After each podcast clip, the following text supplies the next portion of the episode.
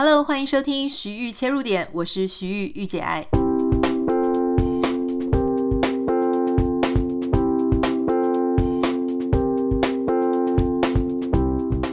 Hello，今天很开心大家又收听我们的节目。我们今天有一个非常特别的来宾，他是一位我非常喜欢的作家。如果你说我开始写部落格呢，是受到他的影响，这完全不为过哈。我想大家都很知道我的偶像。他就是饮食生活作家叶怡兰。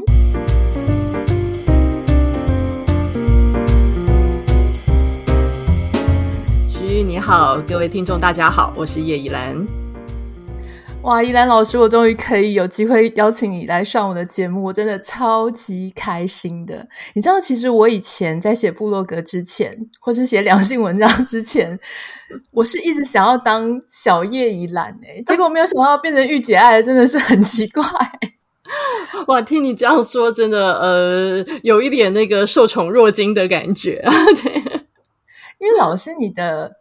不管是文章啊，或者说你打造的生活风格，你拍的照片，甚至你开的店，我那个时候其实，在写部落格之前，我就常常去你的店，会去自己啊、呃、买茶，也就是说会去喝茶，然后去吃一些点心。那种光是坐在那边，整个氛围就会让我觉得说，哇，生活有一种很幸福的感觉，然后很疗愈的，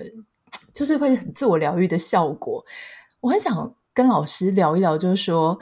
老师你是怎么样让生活可以充满这种美感意境，而且不只是你活得如此，你创作出来的内容也是如此，甚至是你还让很多人都可以感受到这样的力量。你你觉得这重要？这个在生活当中要展现独特的美感，这个最重要的心法和原则大概是什么呢？嗯，我想，呃，对我来说，可能最首要、最重要的一点是在于，呃，就是我有一个我自己常年，就是我也经常的强调这一点，就是我常年呃信守的一个我的呃生活的一个原则，就是用心专注在生活的每一刻。那所以说，呃，就是在生活的每一个细节哦，因为我们一天从早到晚，就是日常的起居作息中间，其实是那有很多很多的。不同的细节的，我们吃饭，我们喝茶，然后呃，就是过各种各样的生活。那呃，我对于我自己的一个要求，或者是我自自然然的，我就会在每一个细节上面都很专注。那像我自己很喜欢举的一个例子，就是我常常讲的，就是我喝茶，还喝茶这些，因为你刚刚你说很喜欢我们店里的茶。那嗯、呃，实际上像我每一天的工作都非常非常的紧凑跟忙碌。那所以说。嗯，在我每一天就是在工作的这些呃不同的那个就是阶段中间，中间对我来说很重要的疗愈就是我喝茶的时间。那所以说，比方说像在工作到一半的时候，如果觉得渴，还觉得渴，一般人可能就会嗯，就是很多一般的话就会觉得，哎，手边有什么就抓了就往嘴里倒。可是我从来不会这样子，我会先想说，嗯。这个时间我是想要喝水还是喝茶还是喝果汁呢？那如果是要喝茶的话，我想喝冷的还是热的？就是这个气温啊，还有我的状态，想喝热冷的还是热的？如果我想要喝热的话，那我想喝红茶、绿茶还是乌龙茶？那如果说我想要喝，呃，喝的是红茶的话，那我此刻当下我想要喝的是台湾的台茶十八号还是印度的大吉岭红茶？那如果是选择了那个呃台湾的台茶十八号的话，那我要用哪一个壶来泡？我要用哪一个杯子来装？然后听起来好像很麻烦、很复杂哦。可是其实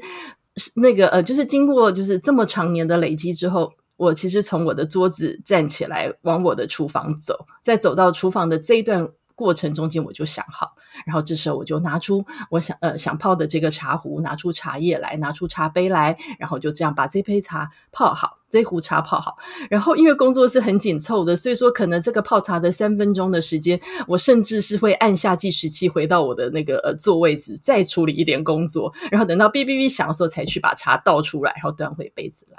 那看起来这个中间好像多了一些波折，或者有一点曲折哦。可是实际上在我的那个荧幕。我的工作的我的书桌前面喝下这一杯茶的时候，那因为它就是我此刻所欲所望所最想要喝的味道，所以那个茶味跟茶香就会给我非常大的疗愈。那在这个疗愈之下，我就会觉得，哎，接下来再忙再艰难的工作，我都有力气可以好好的面对。那所以说，实际上就是嗯，怎么说呢？就是你的生活其实就是由这些点点滴滴，就是你对于一个每一个环节、每一个细节的注重中间，一点一点的建立起来。那其实美感也就在这个部分就呈现。那所以说，可是我们这样子讲好像是很容易，可是实际上它就在于说，那我们是不是有这样子的能力，可以就是在这样子的短短时间，选择出一杯我此刻生活里面我真正想要的好茶？这个中间就是。背后其实就要一些锻炼你的选择的能力，以及要后知后积这样子的知识，跟对于这样子的讲究的了解，才能够达到。嗯，我觉得老师你讲到一个最大的重点，因为我觉得像刚刚你说，你已经几乎是自动导航，当你想要喝茶，或者你有一个对茶的欲望的时候，你就已经知道。后续的，比方说你刚刚讲到，你知道茶种、茶的温度、茶要放在哪个杯子里，它可以满足你现在的渴望。可是我我一直很好奇，就是说像这样子的能力，它其实是你是什么时候开始具备这种所谓喝茶的品味、喝茶的知识？对你自己个人来说，它应该是你刚刚有提到是长时间的累积。那我很好奇，你是什么时候开始？是是大学时期吗？还是更小的时候就受到家人的熏陶，一般人他能够这样子去学吗？嗯，其实呃，应该是比较比较，反而比较不是。当然还是有一些自小的到大的熏陶，就是我常常会讲到说，从台南这个城市出生长大，那从小其实茶就很自然而然的是我们的生活中间都会有的东西。那可是我觉得也许。不仅仅于此，就是我为什么会对就是这样子的事情就是充满了兴趣，不管是饮食或者是生活或是空间设计，各种各样的细节就会感兴趣。我觉得应该是跟我从小到大的阅读是很有关系的。对，那嗯，就是可能很多人听我，呃，就是都有说过这件事情，就是我从小到大很着迷的一本书是《红楼梦》，嘿，从小到大读到大，就是嗯，就是读到很多的篇章都会都会背，嘿，都会背。那在这本书其实启发了我各种各样子的事情，不管是文学啊，或者是设计啊、建筑，就是在这个里面，我觉得还还有那个书里面的关于他的哲思的。这个部分，那不过其实很重要的是，我在我觉得书里面呈现了一个非常美好的生活的样貌。虽然最终这一切美好生活都成空了，可是这里面其实。就那个呃，就是在书中人的那个生活极其优雅，就是在在那个呃，就是每一个细节其实都讲究，而且都充满了美感。那我觉得那样子的一个世界，其实从小给我很多的的那个憧憬、跟向往、跟启发。所以说，很自然而然，就是我我常常说，我从《红楼梦》岔出去之后，阅读了很多很多其他领域的书。那这中间其实有很大的一个部分，就很执着在就开始会对于自己的生活的细节，就是使用的，像我小时候从小。要用的碗，或者是要用的杯子，就是即使家里现成只有这些，我一定要挑出一个，就是诶，这个我专用的，这个是我最喜欢。结果它其实是最最古老、最旧的一个碗，家里的碗。只是可是因为它其实是比较有那个温润的味道，所以我就特别的喜欢它。所以后来我就跟家人说，这个给我用。就是就是，实际上我觉得对于生活的很多的那些细节开始注重，然后也开始感兴趣，然后开始想要去探讨它，嗯，真正。了解说为什么会这样，就是比方吃到一个食物非常的美味，喝到一杯茶非常好喝的时候，会知道说为什么，会很想要知道说为什么是这样子的。是比方说一杯茶的好喝，它其实往往跟它可能是种植在什么样子的山头，它的茶园附近的云云雾，然后什么时间向阳，然后它使用的是什么样子的品种的种植，以及这个地方的功法，甚至这个地方的人文历史，这个地方的饮食生活方式都会非常深刻的连接。那所以一旦开始去了解的时候，又会回。头发现说啊，当你了解到这些的时候，你喝这杯茶的时候，它的它的你对于那个味道的感受性又在更深的时候，那个感觉其实就完全不一样。所以说，其实就真的一直一直的就深入此中了，然后无可自拔到如今，甚至成为我的工作，然后也是成为我生活里面很重要的一部分。你刚刚有提到一个我觉得很有趣的事情，就是你说你平常工作非常忙碌。对，可是你知道，一般人啊，就会开始想说，哦，你要成为一个生活很有美感或者是讲究美感的人，通常呢，就是要很优雅，要很慢。像我自己动作就是还算，我在工作的时候很快，可是我平常生活很慢，那我就会幻想说，你是不是也跟我一样是属于步调比较慢？结果你刚刚说你每天都很紧凑，然后还要用类似像什么番茄时钟法 这种三分钟切割的时间来去做喝茶，我觉得很多人现在很多听众一定跟跟我一样觉得非常不可思议，想说啊，没想到这么看起来这么优雅、这么充满美学的老师，居然也是跟大家一样，就是在压力来的时候。真的也就只能把握那个短短的几分钟，所以我很想请教老师，就说你有没有什么诀窍？就是说我我相信你一定有，因为我据说你有最近有一场呃有一系列的生活美学课，所以我相信一定有非常多很实际、很务实的方法会跟大家分享。可是其中有一件我觉得最重要的事情，老实说，我并不是一个。非常会做菜的人，可是大家都觉得我好像很会做菜。后来我发现，原来是因为我很会摆盘，很会拍照，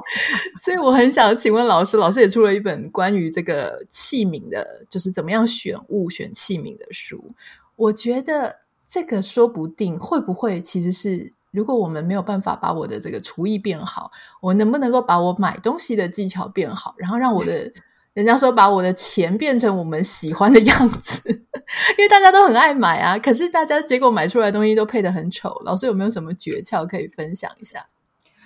嗯，我想其实呃，就是回到你刚才呃问我那个呃，就是就是呃。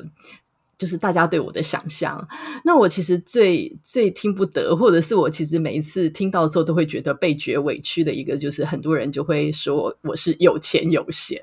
然后不过这件事情每一次听完我都觉得很悲伤哦，因为这两个东西我都没有，还都没有。那我觉得生活中间其实呃生活的呃美好与否。那与否，有的时候其实不见得。当然，如果生活的步调能够慢下来，这是我最大的愿望。还就是生活的步调能够慢下来，呃，我觉得是最好的一件事情。可是，不见得所有的人都有那样子的条件，可以拥有，嗯、缓慢步调的生活，嘿，这件事情是在安慰我自己哦。就是原因，就是在于说，其实呃，可能了解我的人就会知道，就是我身兼各种各样很多不同工作，就是就是我的那个生活是非常高压的。可是我觉得那个缓慢跟这件事情，其实有的时候缓慢是相对性，还是相对性的。也就是说，实际上就是像我刚刚说的那个生活的那个细节，你只要把握每一个你可以紧握在手中，而且好好徜徉其中的细节，我觉得。其实你也可以在紧凑中间是能够享受生活，而且我也觉得，其实当你真正的享受了生活之后，才能面对这样的紧凑。哎，其实反过来是这样子。那所以说，其实刚刚你问到的器物，我觉得也是其中的一个部分，其中的一个部分，就是实际上美好的器物。那当然，我觉得，嗯、呃，就是，呃，我我我是不太认为说，呃呃，厨艺。就是如果菜不好吃，然后器皿好的话，心情也会好这件事情。因为我个人非常的贪吃哦，就无论怎么样，食物好吃都是原点。不过我在这里要很强，再次强调，我个人的厨艺也不好。嘿，我从来都不觉得我的厨艺好。那我可是我觉得我家的菜很好吃，不是我自己自夸，不是不是我刻意要自夸，而是因为其实我觉得。很重要的重点就是，这也是我的书里面会教给大家，就是只如果菜好，就是如果食材好，还调味料好，你可以用非常非常简单的方式就。可以做出好吃的菜，那我所以我觉得其实，可是我觉得相对的，就是刚刚提到的器皿是重要。当然，无无论如何是重要的，因为美好的食物、美好的香气、美好的味道，一定还是要器皿去衬托。那我选物的一个最核心的原则，很很选最核心的原则是在于说，很重要是要真正的使用，融入生活。那这件事情其实是要对呃，就是要有这样子的一个。对这件事情是一个执着的信念。那我我自己是这样子，就是我要买下任何一件新的器物之前，我一定都会看着这个器物非常仔细的思考。第一个，它好不好用？哎，它好不好用？然后说真的，一个器物如果不好用的话，它再美都没有用。哎，再美都都是都都是徒然，因为你拿回家之后，你发现它不好用，你很快就会对它就会有不好的感觉。那你就会厌弃它了，所以那个美其实是非常短暂。所以第一个是实用是放在最前面，而且不只是好不好用，是我用不用得到。有些器物很好用，可是你的生活里面根本就不需要这个东西的时候，它对你也毫无意义。所以你它是不是能够真正的彻底融入你的生活里？再来一个很大的重点，我的有没有缺？如果它很美，它也很好用，我看起来真的非常喜爱它，可是我家里已经有类似的东西，那我通常我也不会买。还通常也不会买，原因是因为你买下来之后，你可能你就要搁置你家里原来的那一个，那或者是说你就有两个，所以你每天你就要想说你要用这个或用那个，那其实你的生活就会变得纷乱。那当然，像杯子或盘子这些可以多一点，可是如果是实用道具的这件事情，我就不不太会去选择。那还有一个很重要的是量力而为，我通常不会去买，就是。太贵的东西，也就是它超过我的能力负担。就是我买的时候，我买的时候会觉得哇，这东西好贵。那即使再喜欢它，这个东西好贵，拿回家以后，如果我要使用的时候，每天都小心翼翼，因为万一它打破了，是不是我们家的猫咪非常皮，跳上来的时候把它踢下去，它摔破，我会很痛苦。哎，那我心里就没有办法无挂碍的去对待它的时候，其实我跟这个器物之间的关系也不会好。那所以就是这几个原则，就是说，因此就是在这些原则里面选出来的东西，其实它就会真正的融入你的生活中间，你就会觉得它是美的。嘿，它是美的。那当然，你要如何让你家里的器物美，或怎么这个东西，你一开始这个选择涉及你自己的美感，涉及自己的美感。所以在这个美感中间，你涉及这个美感中间，它其实还是需要涉猎，要多看跟多练习。所以我刚刚就会说，其实买慢一点是好的。很 像我会想那么久，还想那么久，买慢一点是好，因为你很快的先首先把家里充满了东西的时候，你其实就不太有。这种锻炼，你反而是慢慢的看，慢慢的选，然后再来就是多练习，还多练习。那还有一个很重要，我自己的原则是简单，就是我会尽量选择简单而单纯的器物，因为简单跟单纯的器物的时候，它其实比较容易，就是不会去选到说让你觉得拿回来之后跟你自己的家格格不入的这个情况。对，那所以说就是像这样子的，就是。这个选物的原则，其实你一旦慢慢的把握到中间的诀窍之后，它其实你就可以在生活中间很自在的跟器物相处。我很好奇，老师，因为很多年轻人或是你已经习惯说，哦，好，我们买家具或是买呃餐具，我们就会习惯到某知名连锁店，我们就可能会去找杯子盘子。那可是我我有发现，当你开始。老师刚刚有提到说，你要跟你的餐具或是你的用具是有关系的、有连结，然后你长久使用的情感投入。我有发现，如果你越在意这件事情，你就会越有一点受不了那种呃很量产，然后很。我常常会，因为其实我后来，我我我先生非常喜欢买那种，就是家里可能需要六个啦、八个，他就全部都买那个的，然后全部都是白色的。他说：“你不是喜欢白色？”我说：“我是喜欢白色，可是我觉得这个餐具少了一点灵魂的感觉。”老师，你自己也会在这种连锁的家具店买吗？还是说你不排斥，但是你有自己选择的方法呢？对，我其实不排斥，而且我们家还蛮多你说的那个连锁的东西。那不过这个东西是有原则的，还是有原则的。因为比方说我在道具工具上面是连锁品牌的比较多，然后相对的像是这些杯子、盘子、呃碗盘，就是这些呃茶壶什么这些比较需要呃多一点的味道跟韵味跟风格的，可能相对少，可是还是有。哎，在精挑细选细选之下，它还是有哎，对。那所以说，嗯，那个原则其实就是会不太一样。不过这中间有一个很重要的一个共通点，你刚刚提到一个重点，一买六个八个，这件事情在我家是从来不会发生。对，那嗯，就是我在书里跟很多的场合，在未来课堂上也会再三的强调，就是不成套主义。这是我从年轻的时候奉奉行到现在，就所有东西我都只买一个。对，老师之前我在读你那本书的时候，你有提到说，因为其实你们家两个人，然后我就想说，那很正常。如果一般人就想要两个人，那就是我只要看到一个喜欢的东西，我就买一对，就买两个、两个、两个、两个。可是你的书上面却说没有，你不会买成套，这让我真的非常惊讶。老师，你的想法是什么呢？嗯，其实当初不买成套有一个很重要的原因，是因为我从年轻的时候其实就对器物非常非常感兴趣。那可是问题是那时候是那个什么，那个从上班族开始，其实根本就没有什么样子的能力可以买很多的东西。那尤其当时其实已经慢慢的就是呃，就是品味的也不能说品味，就是标准是有一点高的。所以说，其实从年轻的时候开始买东西，就发现一个很严重的问题哦，也就是说，呃，我买得起的我都看不上。然后我那个嗯，那个呃，看得上的我都买不起，所以这件事情就会让人觉得哦，非常的焦虑跟苦恼。那所以说，在这种情况之下，我就养成了就是什么东西我都只买一个，因为你相比起来，你如果你就可以用最有限的金钱，可是可以却可以拥有最多样的东西。然后刚刚刚，所以说一开始我是从来没有想过搭配，那两个人也不一定需要买。两件嘛，因为我们两个用不一样，其实也没有什么关系。那所以说，反而是这样子的一个原则。然后后来又慢慢就发现说，其实在这个不成套的的这个主义，就不成套的这个坚持之下，不但可以拥有非常多样的器皿，而且后来慢慢就发现，其实，在搭配上面很有乐趣。今天这个跟那个在一起，那天那个跟……那我这个人是很怕腻，很喜欢换。嘿，就像我在我的那个呃餐桌书说，我不喜欢吃重复的菜，我也不喜欢用重复的器皿。就是我的器皿虽然不多，可是我每一天今天用这杯子，我明天一定用另外一个。也就是我喜欢，就是透过这种不断不断的那种，嗯，就是轮替跟那个替换，就是让生活其实充满了各种的乐趣。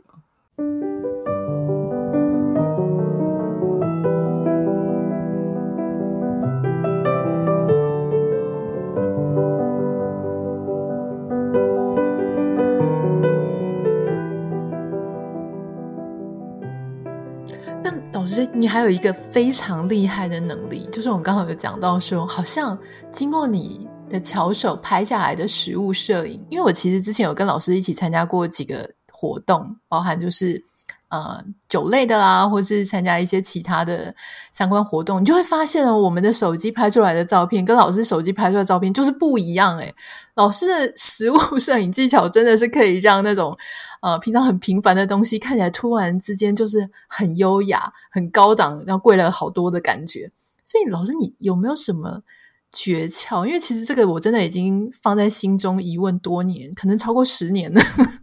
就是老师，你为什么都可以拍出这么漂亮的食物摄影？你有什么样的心法跟要诀吗？可以不用全部都跟我们分享，不然我怕大家都学起来。应该没有那么容易了哈，帮我跟我分享几点重要的好。其实也没有，呃，那个呃，听你这样说，我自己觉得挺不好意思的，因为我其实，嗯，怎么说呢？我其实，呃，跟我刚刚说，我从来不觉得我自己的厨艺很好或很会做菜。我其实我也不会觉得我很，从来没有觉得我自己很会拍照。那原因在于说，我拍照，呃，早年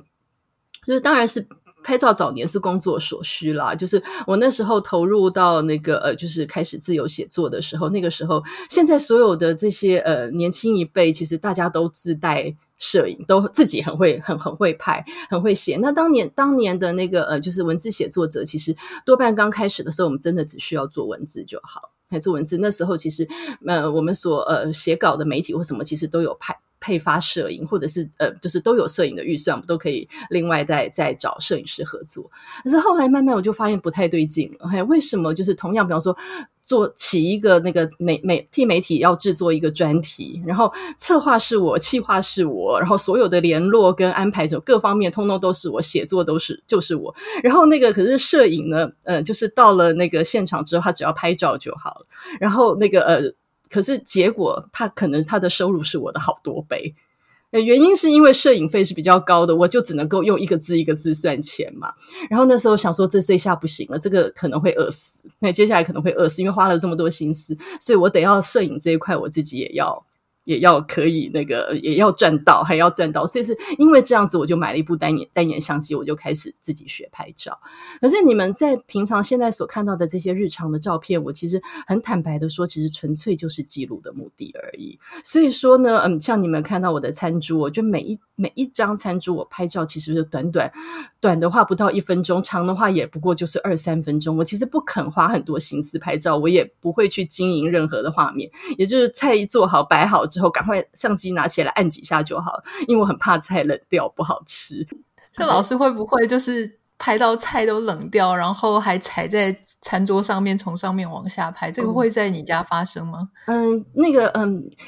就是几乎是不会，绝对的大部分是不会的。因为说真的，就除非那一餐我们有特别的目的。就是比方说，我有真的是要替别人拍一个什么样的东西或什么，不然的话，我是绝对就是我自己常常说，就是按几下快门，赶快开动，因为对我来说吃是最重要。在外面吃饭也是哦，就是现在很多就是一起吃饭的，就是这些呃，I Instagrammer，他们可能就会花打灯或花很多力气，可是你一定看到我的，就是拿着我的那个小相机，我不会用手机拍照，老派人拿着我的小相机，啪啪啪按几下我就开动。就不管他们就开动，因为对我来说，这个享受其实才是最重要。那我觉得可能，可能如果因此就是大家觉得我的照片有什么特殊或吸引人的，可能就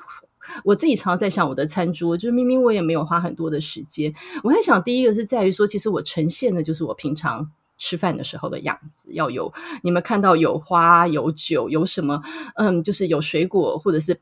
摆摆盘是好看的这件事情，我的目的并不是为了要拍照，还并不是为了拍照，而是我希望我等一下在享受这顿饭的时候，我是开心的，是自在的，是乐在其中。所以，所以说，可能也许是这一种，就是真正就是注重是在原点的自在，可能让人觉得我的照片不一样。那不过，我觉得这个中间的美感其实还是。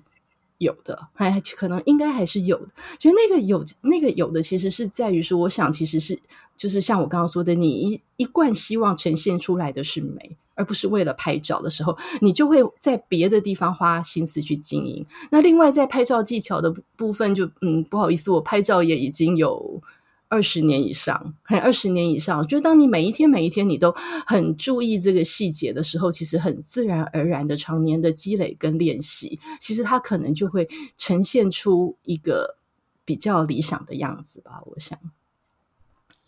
很多人在谈什么生活美感的时候，我常常就会有很多网友他们会分享一件事说。我的美感都被我的另外一半破坏了，因为 他们发现要维持美，因为我常常都跟我先生讲说，有一件事就是，我觉得美感是很集权、很霸权的事情，就是你如果要是符合某一种美感的，你就不能妥协什么哦。OK，大部分都是这样，然后其中一两个就是歪掉。我会跟他讲说，美感呢，基本上不是零分就是一百分，没有什么五十分、六十分、八十分的。这是当然是我个人的一个观念了哈。其实要讲的事情就是说，当你在呈现一个美感的时候，其实你的身边的你的这个重要他人，你身边的伙伴是非常重要的。老师，你也有经历过一段需要去跟你的家人，去跟你生活中的人去协调所谓的要向某一种美感靠拢，还是说其实大家就是各过各的，也可以把美感建立起来呢？嗯、我觉得这一点其实呃还呃可能也对，其实有诶，就我觉得其实有诶，因为像我自己，其实还是会有一些这样子的状况，还会有一些这样状况。也就是说，我对于对你，呃，我我我其实不太确定我是不是觉得就是一百分跟零分，可是我的确对我生活中间的很多细节的美感是极度的坚持的。那嗯。就是在我的第一本书那个宜兰的幸福杂货铺没有提到这件事情，就是当年我们两个要成家的时候，然后为了一只马桶刷，还有，就是我们奔波了整个台北有可能可以卖马桶刷的地方，就是原因就是因为我绝对不苟且，嘿，我绝对不敷衍，因为即使是一支马桶刷，我都希望它是美的。那当然，我们就碰到了我们之前说的那个呃，看得上的买不起，然后买得起的看不上，大概是这样的一个状况。所以我记得。那时候，我们生活中有很多这种事情，像我们家的那个呃，垃圾袋，然后还有我们家的那个呃，就是菜瓜布，就是所有的东西，我都希望它是在它至少它必须是简单的，还是必须是简单的，然后没有多余浮夸的颜色图案。就是呃，我们同事常常笑我是有恐色症，哎，就是我对于有。缤纷颜色的东西是觉得很恐怖，那所以说我其实对于这些事情是无比的坚持。所以我记得我们我跟我先生之间，就应该说常年来我跟我先生之间常常会重复一个对话。我先生就是就是终于他有时候真的是很受不了，他有时候真的是会生气哦。就是我记得那个呃，就是马桶刷事件，还有那个。胶带台，就是前阵子我们重新装修的时候，为了买一个胶带台，我都非常的在意。那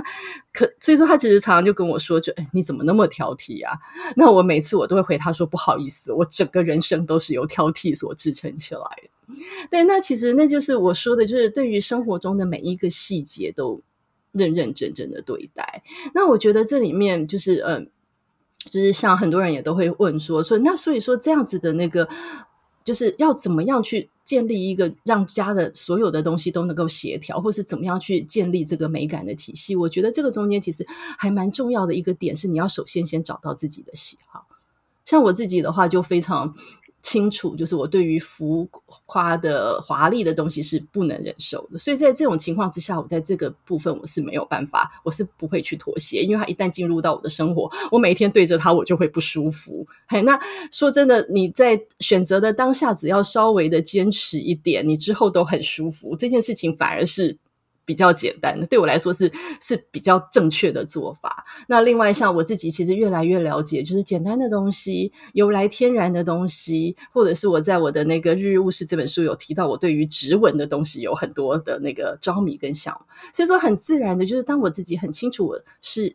我的那个审美体系是怎么样子的时候，我就依从这样子的审美体系去做选择，然后再来就是。而且，就像我刚刚说，不急，每一天每一天的实践，然后你慢慢，你就会在这个里面找到自己的方法跟协调一致。然后再来，就是我家另一半现在也比较少碎念我，因为反而反而是我在这个过程中间，我是很经常让他参与。我会问他说：“这个好不好？那个对不对？”嗯，可能是这样子的。然后，即使是我要否决他的意见，我也会糟糕，他在旁边听，就是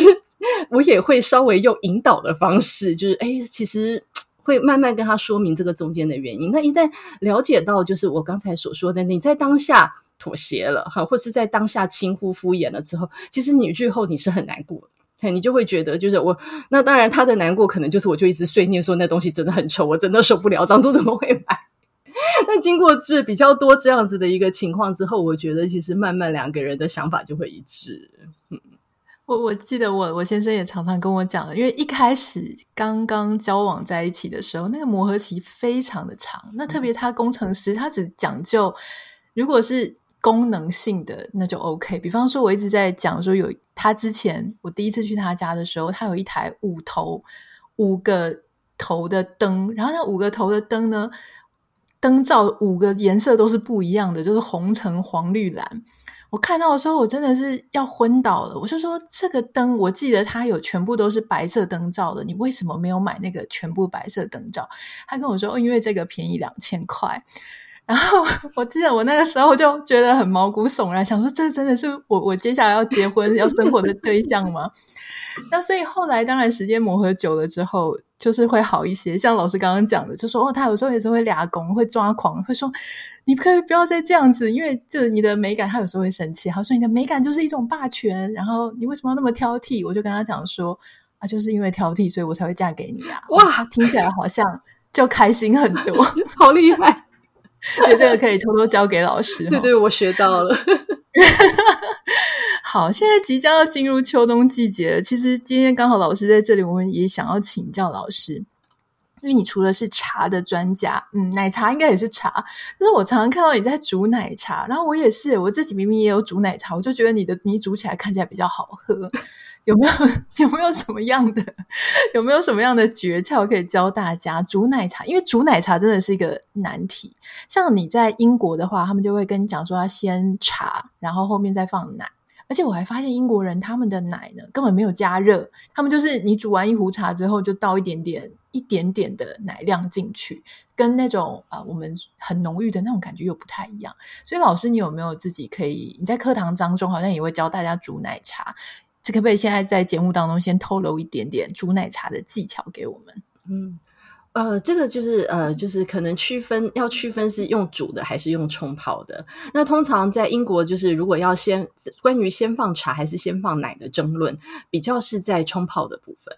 那冲泡的部分的话，其实真的就是有差别的，还有差别的哦。就是呃，对英国那边其实会用冷的牛奶，我自己觉得有一个很重要的原因，就是因为他们是比较温温带、比较寒冷的那个呃地方，然后所以说他们的那个牛奶的那个乳脂量，还有那个牛奶的丰厚程度是很高的。所以说，即使是在冷的过程、冷的状态之下，它都会蛮美味。然后我们在热带的话，相对我自己觉得，就是我们的牛奶其实没有那么的浓郁，还那么浓郁的时候，我自己其实。还是会喜欢稍微的让它温热，可是不要太热。大概我自己就是稍微加热到在呃大概手摸，手摸不凉大概有一点点微温就可以，还微温就可以。那至于先放茶跟先放奶，这个在英国其实争论非常多年，争论不休。可是我自己的话，我是先放奶。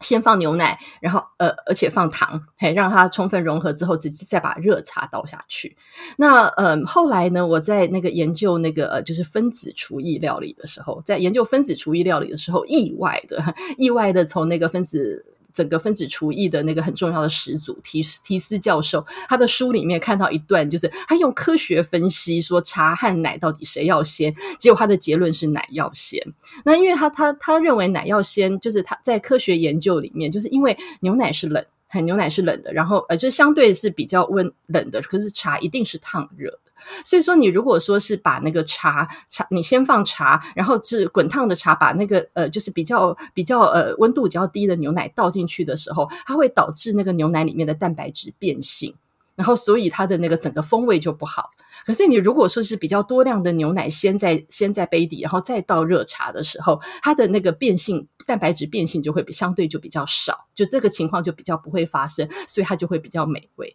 所以这下我就非常得意了，就是我坚持这么多年牛奶鲜这件事情是有科学验证。那至于煮的话，它就又是另外，因为煮它整个就是都是一个比较高温的一个状态，还比较高温的状态，所以说其实奶鲜或者是呃就是茶鲜就不一定了，就是原因就是在于说锅煮它比起冲泡来，它就整个是追求所有的味道都非常浓厚。非常非常浓厚、跟强烈、跟饱满，所以这个时候其实牛奶它其实经过蛋白质变性的时候，它会产生比较多的像是奶腥或什么这些，它其实在茶也变得同样浓烈的情况之下，它其实整个会是另外一个不同的状态。而且我们通常锅煮到都还会再再加上。就是甜味元素，像糖或蜂蜜，所以它整个是要呈现是一个比较丰富而强烈的味道，所以就跟那个冲泡的时候我们追求的温醇是不一样。那如果是在锅煮的情况下，也是有一点点诀窍的，一定要从水开始。很多那个早年台湾的一些咖啡馆，他们在做锅煮奶茶，说标榜说我一滴水都不加，我纯用牛奶煮，好像是它的下本或用料有多讲究的。那可是实际上不对的，就是我一定是先放水，然后放茶叶，让茶叶煮出味道之后，我再把牛奶倒进去。那原因就是在于说，你如果茶叶它是在那个牛奶里面的话，它很多的香味跟它的味道都不会，都会被压抑，都不会出现。所以一定要先用水来煮，用水来煮，让它的整个味道跟香气都先。散发之后，再牛奶倒进去。那我的话还是一样哦，就是呃，就是即使是锅煮，其实锅煮我也不会让牛奶加入牛奶之后，我也不会让它沸腾，一样就是大概煮到六七十度、七十度左右、七十度左右的那个温热之后，我就马上熄火，还是希望这个牛奶的那个奶香能够被充分保持。然后呃，如果要加蜂蜜糖的话，我会跟茶一起加。如果加蜂蜜，我也是在事后，就是在加入牛奶之后熄火之后，我才把蜂蜜加上去。其实也是希望能够让蜂蜜的整个香味不会因为高温而被破坏。所以大概就是以下就是一些基本的知识跟诀窍。不过真正的细节呢，在课程里面，那还有在我的书《红茶经》里面都有完整传授。我很想知道六七十度的奶茶温度，它是老师你会去买这个温度计插下去量，还是说你会看它的表面会起泡了吗？六七十度起泡就太高了。嘿，那我自己的话是，呃，我我我家的我厨房里面惯常是会放温度计的。嘿，比方说我在冲我在煮咖啡的时候，我就会很重视温度。不过因为奶茶是我非常非常熟悉的，所以说我其实不太会去。不过当然我会觉得，在一开始如果你想要抓到那个诀窍，你还是可以用温度计来量。嘿，那像我在课堂中就是就是就是也常常会说到说称这件事情很重要。就是就是量度这件事情是给可以给你一些经验的法则。那可是就是呃，你一开始你大概知道说大概七十六七十度。我自己其实以前的话会用手手在那个锅面上面，就是不是去碰它哦，千万不能碰会烫。在那个锅的上面，就是挥一挥，感受到那个热气，哎，热气那个碰在手上的感觉。那可是很多的时候，其实真的是呃，你一旦习惯了以后，很习惯以后，你大概知道说大概那个呃，就是呃。牛奶倒下去之后，大概多少时间？还多少时间？或者是你看到那个意面的那种稍微流动的感觉，你大概就知道，还知道。然后这个时候你就可以熄火。那所以说，其实还是那句老话：每一天每一天的实践的时候，你就会慢慢在这个中间抓到诀窍。而且我觉得泡茶这件事情让我觉得很神奇的一件事情，就是你用很多的道具去帮你精细的度量这件事情。有的时候其实远不如，就是你其实就是用感觉的时候，你喝下来的那个茶的感茶味就是会比较舒坦。像我们在泡绿茶的时候，像在泡日本的呃玉露茶，大概是五十度；煎茶大概是六十度。然后那个呃就是呃像文山包种茶这种，我大概是七十度左右。那一般你插个温度计在那边量，或者是我用护道的方式来降温，其实都远不如就是我把一杯水放在那边慢慢等它凉，然后不时的手去碰一下，觉得哎时间到了冲下去。不知道是因为你的心情特别的舒缓自在，所以影影影响你倒茶的那个。姿势跟节奏不同，那个茶的味道就是比较舒坦。这件事情非常奇妙，大家可以那个在家里面尝试看看。哦，我觉得今天听老师讲，完全我觉得又又跟看老师的书，或是看老师的文字啊、专栏，或是粉丝团 很不一样。因为有有你直接这样子去跟大家分享，然后去讲里面的原理，我觉得那个感觉就好像身边有一个。那种美学或是饮食的老师就在旁边，就是教我们说：“哦，我可以怎么样做？”因为很多人其实都好想要达成那个样子，可是不知道方法。所以老师其实呃最近有推一系列的，就是关于生活美学的呃一些相关的课程。我可不可以请老师跟稍微跟大家介绍一下？因为我相信有非常多人跟我一样，都是老师的那个追随者。我本来想讲仰慕者，觉得听起来好像怪怪的。都是老师的这个美感的追随者，而且其实我今天得到非常重要的，就是跟我以前想象不一样，是我以为老师是那种策略型的美感人。我的意思是说，哦，好像是那种很刻意要去经营一个画面，所以我可以讲出什么第一点、第二点、第三点、第四点。可是老实说，我觉得老师很不一样的部分是。就是，哎，你看我前面讲都都称呼你依兰，后面真的是真的被震震折住了，都要变成老师。就是我发现你其实更强调的事情是人跟物、人跟饮食、人跟生活之间的关系，嗯、而那个美感不只是一种经营或是营造出来的，更是他你跟这个物或是生活当中的关系所。散发出来的一种让彼此都很愉悦，或让生活充满愉悦的这种感觉，所以我真的很期待老师的美学课。老师可以介绍一下，就是说你的美学课里面有涉及到哪一些主题，以及你的一个方式大概是怎么样吗？嗯，在这个课程中间，我们会呃，就是呃，主要是涵盖就是我们在生活中间所会包容的几个不同的呃，就是方向或者是类别哦。那呃，大概可以分成以下几个章节哦，一个是简单主，就是。我们刚刚说的，其实厨艺不用好，只要那个食材好跟掌握诀窍，它就可以非常的美味的这个一些原则。然后再来享受饮，就是嗯嗯，就是第三个的话是居家风格，然后再生活态度。然后在第一章的那个嗯，就是简单煮，我们刚刚有提到，就是一些基本的一些法则，所以它会包含的像是怎么样选择食材啊，然后怎么样去配搭配搭不同的菜色跟那个呃就是。配搭的心法，怎么样去设计你的菜单？然后再来呢？因为我非常的忙碌，所以我一直都习惯用非常短的时间来做菜，所以说会告诉大家快手秘诀，怎么样去建立你的配那个工序跟计划。然后再来呢？呃，就是没有完全没有时间的话，简单吃，要怎么样是可以减到极致又又好。好滋味，再来就很多人可能都觉得我的菜色千变万化，因为我刚刚前面有提到我很讨厌吃重复的菜，所以说一道菜做过之后，我几个月甚至几年它都不会重复配方都不会再出现。那所以说在要如何要千变万化的话，我有一个我自己的鲜味魔法。很鲜味，就是运用食物各种鲜味素材来创造出多样的变化，然后再来就是同样，我的餐桌有一个很重要一个特色，就是混融，就是世界各国各地哦，就是那个呃台日西南洋各种各样的都会混融在一起。那混融的方法是什么？然后在那个呃享受饮的部分，就像我们刚刚说的，嗯、就是认识茶，主要是茶跟酒。也就是茶和酒这些基本的一些知识，讲究门道，然后以及呃，我也会在里面就是实作教大家怎么样冲跟煮奶茶。然后酒的部分呢，就是基本的就是从发酵酒，像清酒、葡萄酒，然后或者是像威士忌、烧酒、白兰地这些烈酒，然后呃，它的基本知识，还有怎么样挑选以及酒食搭配。然后最后也会介绍我的家常调饮，就是就是怎么样去调调酒、调茶跟调饮。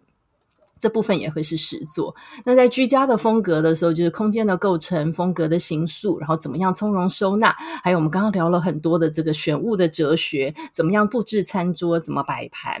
那最后一章呢，是一个比较是一个综合性的，就是生活态度和生活态度的部分，就是我们要怎么样在有限的精力之下，就是即使忙碌的工作，也能够好好的生活，以及品味的养成跟徜徉其中之道。就是以上大概就是我们十个小时。十嘿二十五堂课，嘿二十五堂课，在这个中间会跟大家谈到的。我其实光是听老师这样讲，我就觉得这课不管你有没有学成出师，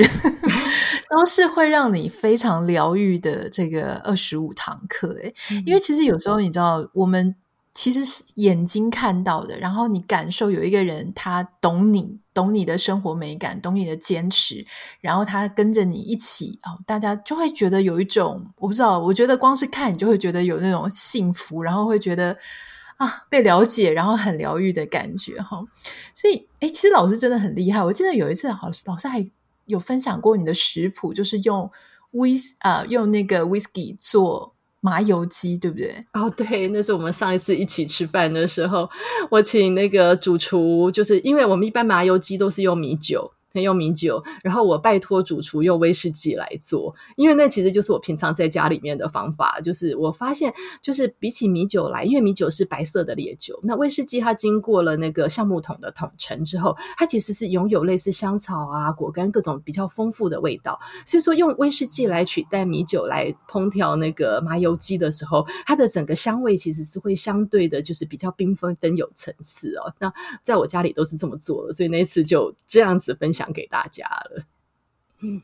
哇，我觉得真的是非常期待，因为我我已经准备也要来去上课了。这样，最后我想要请教老师一个问题：很多人都喜欢用什么？哦，这个是加法哲学呢，还是减法哲学？那老师刚刚有提到，我们提到选物，选物可能就是要买东西，可是我们又发现老师说不要去买，或是不要去，就是不要去过度消费了，不要去买那些其实你用不到或是家里已经有的东西。诶，听起来又像是。减法哲学，我自己觉得好像必须要挑剔、挑剔除掉，就是跟你自己美感不符合的，好像就能够呈现一种风格。这个当中，我其实还是有点想不通，所以想要请教老师哦。如果用加法跟减法的概念来说，你觉得要展现一种生活美学的态度，是加法比较重要呢，还是减法比较重要？嗯，我觉得你很敏锐哦，就是刚才其实已经。点到了，其实我的确就是觉得是减法比较重要。那嗯，这件事情其实不只是呃，不只是在生活美学或是这些器物的本身，我觉得甚至整个人生都是这样子的。那我从以前就是随着年龄的增长，我越来越了解，就是其实年轻的时候，我始终都相信，在人生中间很重要的是要倾听自己的内心，然后知道自己要什么。那可是随着年纪的增长之后，我才发现说，其实好像不是这样子的，反而。比起同样是倾听自己的声音，比起知道你自己要什么，其实你不要什么，其实比要什么要更重要。因为，因为其实人生的选择有这么的多，当你知道哪一些对自己无足轻重，你完全不需要留心，也没有办法使你幸福快乐，也不是你自己会执着，或是这件事是这些事情都应该要把它割舍掉。所以，我觉得回到生活也是一样，减法一定是要摆在最前面的，就是你先或者。是最前面，就是先减，你先全部都把你把你觉得不重要的、你不喜爱的、无足轻重的、你不会驻足的这些事情，全部都不要接受，不呃，就是抗拒外来的诱惑，就把那些诱惑那些全部都舍掉，舍干净了以后再来慢慢加。那可是其实一般我们都会说先减，然后再加。可是我自己其实后来我的另外一个体悟是，有的时候你其实甚至不用加。还不用加了，因为这个世界已经太复杂，诱惑已经太多，然后你你所有充斥在你的生活东西已经太多太多，所以当你减完了之后，你其实就会出现空间、空间跟余裕。这个时候其实也许不是加，而是容纳，而是容纳你自自然然的季节的流动。然后就像吃饭一样，就是随着我常常嗯、在那个我的课堂中间，我也有强调随季节而食，还随季节而食，在季节的流动的时候，就是呃，萝卜来的萝卜开始芳美的季节吃萝卜，然后瓜开始好吃的时候吃瓜，然后它一旦过去了，你就让它流走，你也不要再执着。也就是说，其实在这个制。流动的时候，就会有很多很多的美好的事物会自然而然的流入你的生活之中。那只你只要徜徉其中，跟沉浸其中就好了。哇，我觉得实在是，虽然说是生活美学课，可是感觉好像人生哲学，然后还有一些。各种生活的哲思都在里面了哈，我相信今天现在正在收听的你呢，不管是对呃宜兰本身就有认识，还是你今天听了我们的节目之后，哎，觉得非常的想要多了解，包含想要多了解宜兰，或者想要多了解这个课程，都欢迎你可以点开今天的我们的节目简介栏里面，我会把今天的这个课程哈，这个连接相关连接，如果你想要多了解一些的话，你可以点进去。然后因为现在这个课程正在募资的期间嘛，十月三十一号以前会。价格会非常的便宜，而且更好的事情是我们自己的听众哈，你只要输入我的英文名字 Anita A N I T A，你就还可以再享折扣哦哈。好，那我想要最后要谢谢依兰哦，就是今天能够来上我们的节目跟我们分享，